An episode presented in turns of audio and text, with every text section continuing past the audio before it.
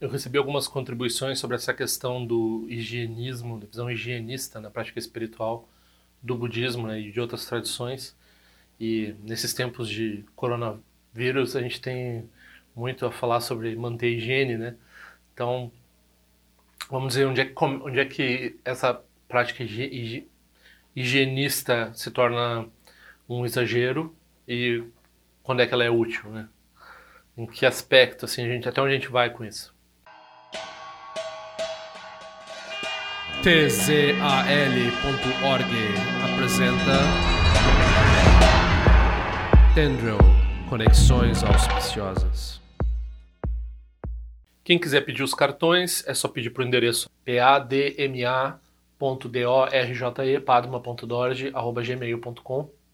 Quem quiser contribuir para as minhas atividades, por favor, use esse endereço sal.org barra patronagem, né? tzal.org barra patronagem. Aí tem informações de banco, informações de PayPal, informações do PagSeguro e assim vocês podem contribuir para eu conseguir continuar fazendo esse tipo de atividade que eu estou fazendo aqui e participar do retiro que vai ter agora em julho. Então, a mentalidade usual, assim, quando a gente está falando dessas pessoas descoladas que não têm tradição ou que têm uma tradição sem muita tradição e que estão falando de espiritualidade sem estar tá vinculado a uma Algumas estão vinculadas a alguma religião, mas sem estar vinculada a alguma religião, ah, tem uma espiritualidade sem religião. A maior parte dessas pessoas vão estar envolvidas num tipo de uh, ideia de maus fluidos, vampirismo psíquico, uh, não querer se aproximar de pessoas difíceis, lugares que são uh, problemáticos e difíceis, elas, elas, evitam. E assim elas vão, né? tudo é uma vida de tudo é um problema, assim, eu tenho que encontrar um lugar seguro para mim. E essa abordagem ela faz sentido, né? Então a gente tava, eu, na abertura eu falei do coronavírus, né? Eu comprei, né, com grande dificuldade para encontrar, comprei o álcool gel, que eu não tenho costume de usar, mas que dá para usar com mais rapidez do que lavar as mãos por 20 segundos. Então a gente se preocupa com essas contaminações, a gente toma as devidas, as devidas ações ligadas à né, limpeza, isso funciona, isso tem uma efetividade. A gente se defende, né? Também na espiritualidade, no budismo, de forma geral, nós temos uma noção de, por exemplo, quando a gente faz altar, ou quando a gente serve um professor, talvez eles não tivessem essa noção de germes, mas eles já tinham a noção de não respirar em cima. Mesmo quando a gente vai falar com um professor, uh, muitas vezes eu, eu, vi, achei muito bonito, um grande tradutor do tibetano, estava traduzindo, né, o Richard Barron, o Shoknima, Lama Shoknima, estava traduzindo o Shagdu Rinpoche, e ele sempre mesmo a distância de 5 metros de distância, ele tapava a boca, assim, ao falar com o Rinpoche, tapava com o manto dele, né? E isso é considerado, é, faz parte da etiqueta, faz parte do respeito, da humildade no lidar com professores. Também ao fazer o altar, a gente não respira em cima das oferendas. As oferendas devem ser mantidas limpas, né? Então, se tiver insetos, a gente limpa, tira os insetos. E, o budismo tem essa característica, né? como o hinduísmo tinha antes. Como eu já falei também no, vídeo sobre iniciação, eu acho, eu falei dos níveis de Tantra, os Tantras externos eles são mais vinculados às castas superiores. Aí aqui a gente vai ter uma discussão complicada aqui sobre essa questão de castas que vai nos trazer essa discussão higienista que segue hoje com, é, com uma conexão com racismo, com tudo isso, né? Mas enfim. As castas superiores, que estão mais representadas, estão, tem uma, uma analogia com os tantras externos, elas estão ligadas à purificação, limpeza, né? branco, usar branco, usar tudo muito limpo, tudo muito bem feito, tudo muito bem arranjado. Né? Então, lugares puros. Né? Tem uma noção de pureza externa. E as práticas, os tantras internos, os tantras mais sofisticados, mais avançados, eles são não duais, então eles não estão nem aí então eles veem a perfeição na imundície. Uh, a gente se contenta com qualquer coisa. E estão ligados às castas intocáveis, que é quem trabalhava com cadáver, quem trabalhava com que na nossa sociedade é o lixeiro, né? Pessoa que trabalha com esgoto, essas os empregos que ninguém quer, que alguém tem que fazer. É, alguém é forçado pela pressão econômica a fazer esse tipo de trabalho indesejado. Então, na perspectiva espiritual avançada dos tantras, quando a gente está focado numa pureza externa, a, a gente está muito dual ainda, então a gente tem uma pureza que ela independe de causas e condições, e essa pureza ela inclui eh, não rejeitar nada, né? aceitar tudo como uma parte do caminho. E aí nós temos né, essas práticas que estão ligadas a lidar com seres bastante difíceis. Né? Então, estritamente falando, uh, ainda na Maha Yoga a gente tem essa coisa da tenda de proteção. Então, no início da prática, a gente gera a tenda de proteção, é, rechaça, faz uma oferenda para os seres, é, na verdade, na no entendimento mais profundo para as nossas conceitualizações, é para elas ficarem fora da nossa prática, né? As nossas conceitualizações, um, ruminações excessivas e assim por diante, que a gente caracteriza como demônios. Então a gente cria um círculo de proteção e a nossa prática está protegida dessas influências que vão dificultar, impossibilitar a nossa prática. Né? Então, quando a gente tem essas dificuldades para fazer uma prática mais intensa ao longo de um dia todo, vários dias, e a nossa mente está nós estamos fritando assim num retiro, por exemplo, a gente pode lembrar um pouco disso, refazer a tenda de proteção e é, lembrar que essas que isso que isso que está nos afetando é um tipo de ação de um mara, de um demônio, né, quando a gente está fazendo prática.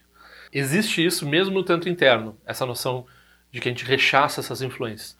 Por outro lado, quanto mais a gente vai se aproximando das práticas uh, mais sutis, um, a gente tem essa noção de liberação da diversidade, ou seja, né, de destruir ou dizimar ou, ou, acabar totalmente com ela. E para isso a gente também precisa invocar ela. Então a, diversidade ela precisa surgir na mente digamos, as emoções perturbadoras precisam surgir para que a gente possa trabalhar com elas.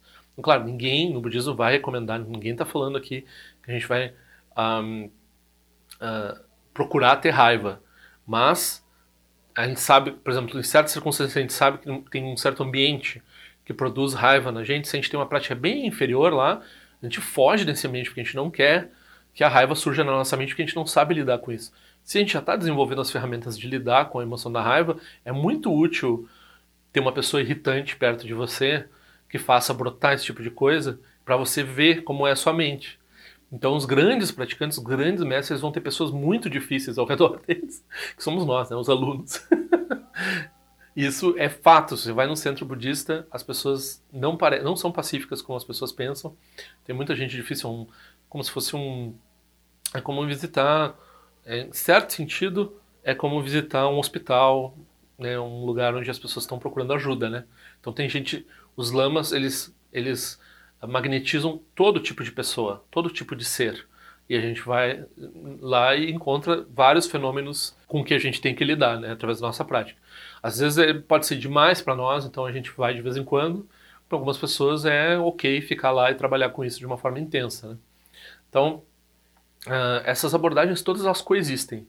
A pessoa vai desde uh, evitar quase tudo para se isolar em algum lugar, para fazer uma prática, para possibilitar uma prática, certos tipos de prática que ela vai conseguir fazer, até nas práticas mais avançadas ela vai para lugares extremamente difíceis, com pessoas, seres extremamente difíceis, né? E no limiar o Guru Rinpoche é convidado para ir para o Tibete, que era um, um, reino bárbaro, e ele vai lá e ele pega aquelas entidades demoníacas que o povo cultuava, e ele não diz assim, vou destruir você, vou, vou acabar com você, você vai... Ele diz, olha, se você colaborar com o Dharma, você vai se dar bem.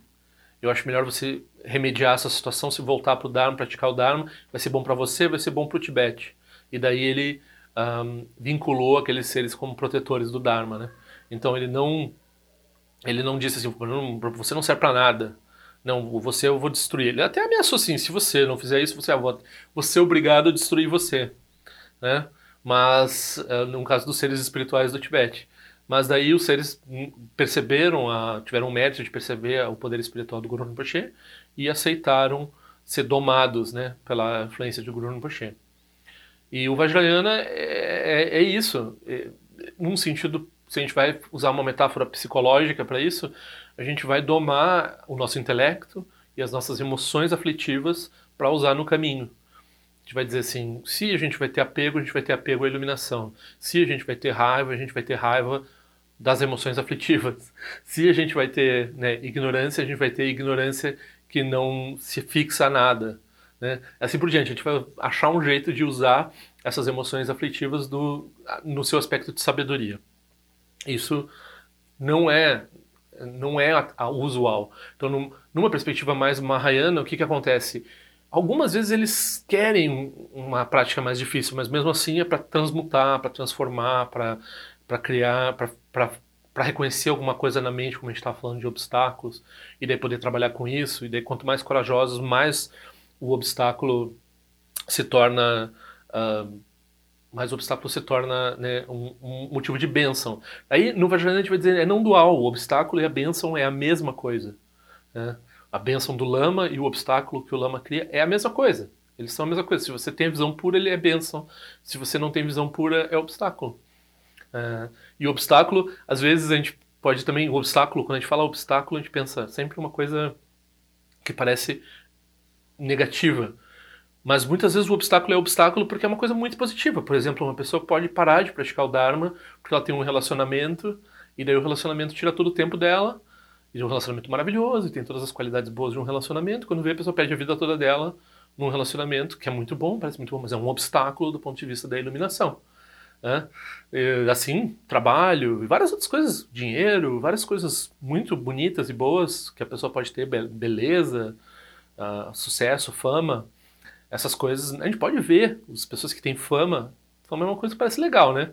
A pessoa tem a fama, depois a fama causa vários problemas.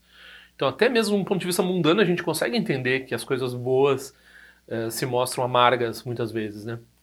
Então, o obstáculo, a natureza dos obstáculos, ela, ela, é, ela é assim. Agora, do ponto de vista da prática do Vajrayana, a gente vai ver aquilo como vinculado ao lama e aquilo como, vincula, como uma benção.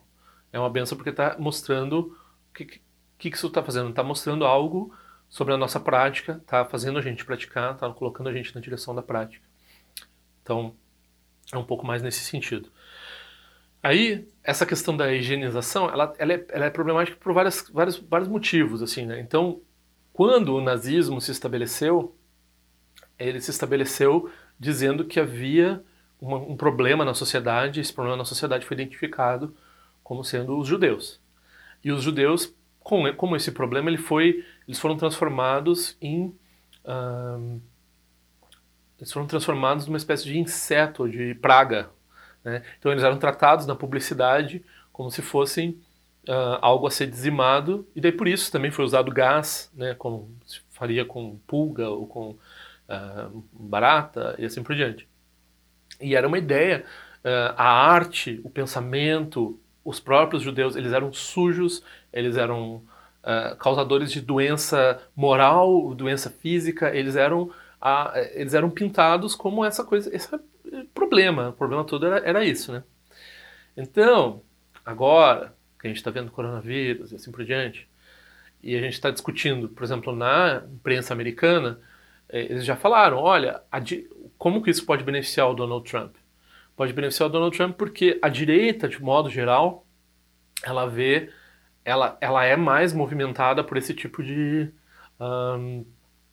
perspectiva higienista, porque eles da mesma forma que eles têm dificuldade com imigração, com pessoas de outras culturas e assim por diante, eles têm dificuldade com germes é uma, é uma coisa que está ligada à outra. Isso é, isso é científico, é comprovado cientificamente. Uma pessoa que tem uma inclinação, eles não sabem causalmente a correlação. Se é porque a pessoa tem mais.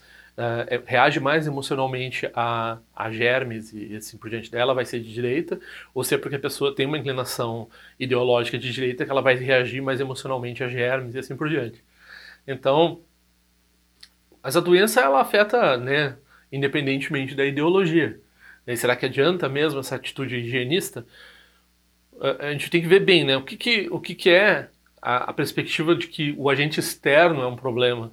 Então, se a gente vai se focar numa perspectiva que não tem jeito, todo mundo vai se contaminar, não é muito uma ideia de, de evitar os outros, é mais uma ideia de, tá, talvez evitar aglomerações, assim, certas coisas a gente pode evitar, né? Mas não é uma ideia de evitar o, a outra pessoa, né? Então, na visão assim um pouco menos conservadora, a gente vai dizer que uh, o que a gente tem que reforçar é o nosso sistema imunológico, né? o que ajuda a pessoa a sobreviver e, e, ficar bem em meio a doenças não é tanto a exposição a isso ou aquilo que inevitavelmente vai acontecer porque é impermanência. Então alguma coisa vai pegar a gente em algum momento. O quanto a gente vai escapar dessa coisa vai depender da, da nossa condição, né? Então, essa abordagem ela é um pouco mais sofisticada do que a abordagem. Não, a gente lava as mãos. A gente tem alguma abordagem higienista, a gente não exagera nessa abordagem, mas a gente vai fortificando a nossa saúde, né? Então, da mesma forma, espiritualmente, a abordagem de purificação ela faz sentido, a abordagem de evitar certas pessoas quando a nossa prática é muito fraca, muito iniciante, então a gente não tem capacidade de lidar com aquele chato, com aquela pessoa difícil, assim por diante, a gente evita um pouco, mantendo uma equanimidade, tentando não manter uma noção de que o ser é a causa. A gente diz assim, a minha falta de prática é a causa de eu não conseguir lidar com esse ser. Não é a culpa desse ser. Então, essa é uma perspectiva muito importante, né? Então, a pessoa pensa, eu tenho mais de 80 anos, eu tenho que me cuidar muito com relação a isso. Eu não vou sair de casa nesse período. Aí, para uma pessoa de mais de 80 anos, pode fazer sentido. Uh, uma pessoa com imunidade baixa, com co outras comorbidades e assim por diante. Então, para uma pessoa que está começando no Dharma e ela não consegue lidar com uma pessoa que é muito chata, muito, muito impossível, né? Então ela pode criar uma, uma barreira artificial de se separar. Como se faz no que se chama Shiravakayana. Então vai dizer, se a pessoa tem muito desejo, o desejo é ruim para a prática, para fazer meditação. Então eu não vou praticar com mulher bonita por perto. De preferência eu vou praticar com um monte de gente tem cabeça raspada, e que nem eu também tenho cabeça raspada, uso manto, e daí ninguém surge como objeto sexual na mente de ninguém, preferencialmente. É mais difícil se tiver uma pessoa muito perfumada, muito cabelo muito arrumado, aí pode ser que a minha mente se volte para esse lado, é melhor não. Então não vou chegar perto dessas pessoas. É uma atitude. É, o externo ainda é muito importante, né? Por quê? Porque o interno não é tão importante para nós, porque nós não conseguimos ainda lidar tanto com o interno. Tem que ter essa perspectiva. Essa é uma prática inferior, essa é uma prática menos sofisticada. Aí a prática mais sofisticada vai dizer: é bom que surjam obstáculos, porque assim eu posso ver como é a minha prática. E enfim, o obstáculo surge como bênção. Então são essas três etapas. Então a pessoa vai cada vez sendo capaz de penetrar mais os infernos. No fim, quando a pessoa é um Buda, um praticante, ela não tem nenhum lugar onde ela tenha qualquer medo ou qualquer problema de entrar, mesmo que ela, o corpo dela vá ser destruído. Né? Como, por exemplo, esse pessoal que teve que andar embaixo da água lá no reator de Chernobyl para desligar as coisas na hora que ficou difícil a situação. Eles não se importaram, porque eles sabiam que não chegaram a morrer, mas podiam morrer. Né? Então, é, era uma, na mente deles era uma morte certa, mas eles vão lá e fazem igual. Então, esse tipo de atitude bodhisattva, atitude de coragem, é, que vai além do nosso corpo, além das nossas necessidades pessoais, é, essa atitude pode chamar de heróica e assim por diante, aí isso é uma prática mais avançada. Mas se a pessoa vai logo depois se arrepender, aí melhor não. Então é bom guardar isso para quem realmente consegue fazer essa prática. Né? E essa atitude de que o externo é um problema, é, qual é a origem desse, desse problema na mentalidade budista? Né? Então eu já ouvi que as, essas epidemias elas estão ligadas a esses seres chamados mamos, né? E as mamos elas ficam muito chateadas quando tem abusos no ambiente. Então, o que aconteceu no ano passado com a Amazônia, com a Austrália, né? Então, esses seres eles não, esses seres eles eles não são necessariamente praticantes, né? Então, eles não estão nem aí também algumas vezes, né? Então, eles largam epidemias. Assim, quando acontece uma coisa dessa, a gente tem que pensar como cultura o que, que a gente está produzindo no mundo, né? Então, mesmo se a gente for fazer uma relação kármica direta, o abuso de animais que ocorreu para ter esses animais nessas situações tão infelizes, em contato tão próximo nessas, nessas feiras aí que saiu de sei lá de um, que saiu sei lá de um morcego para um pangolim, que essa é a ordem que eles estão dizendo, um pangolim, um bicho já é, tão abusado, né, em extinção praticamente a gente tem que pensar. E daí a gente pensa também, né, o que, o, que, o pessoal comentou na imprensa norte-americana? Ah, esse, na imprensa conservadora. Esses chineses sujos que comem qualquer coisa, ficam comendo morcego, nem comeram morcego, né?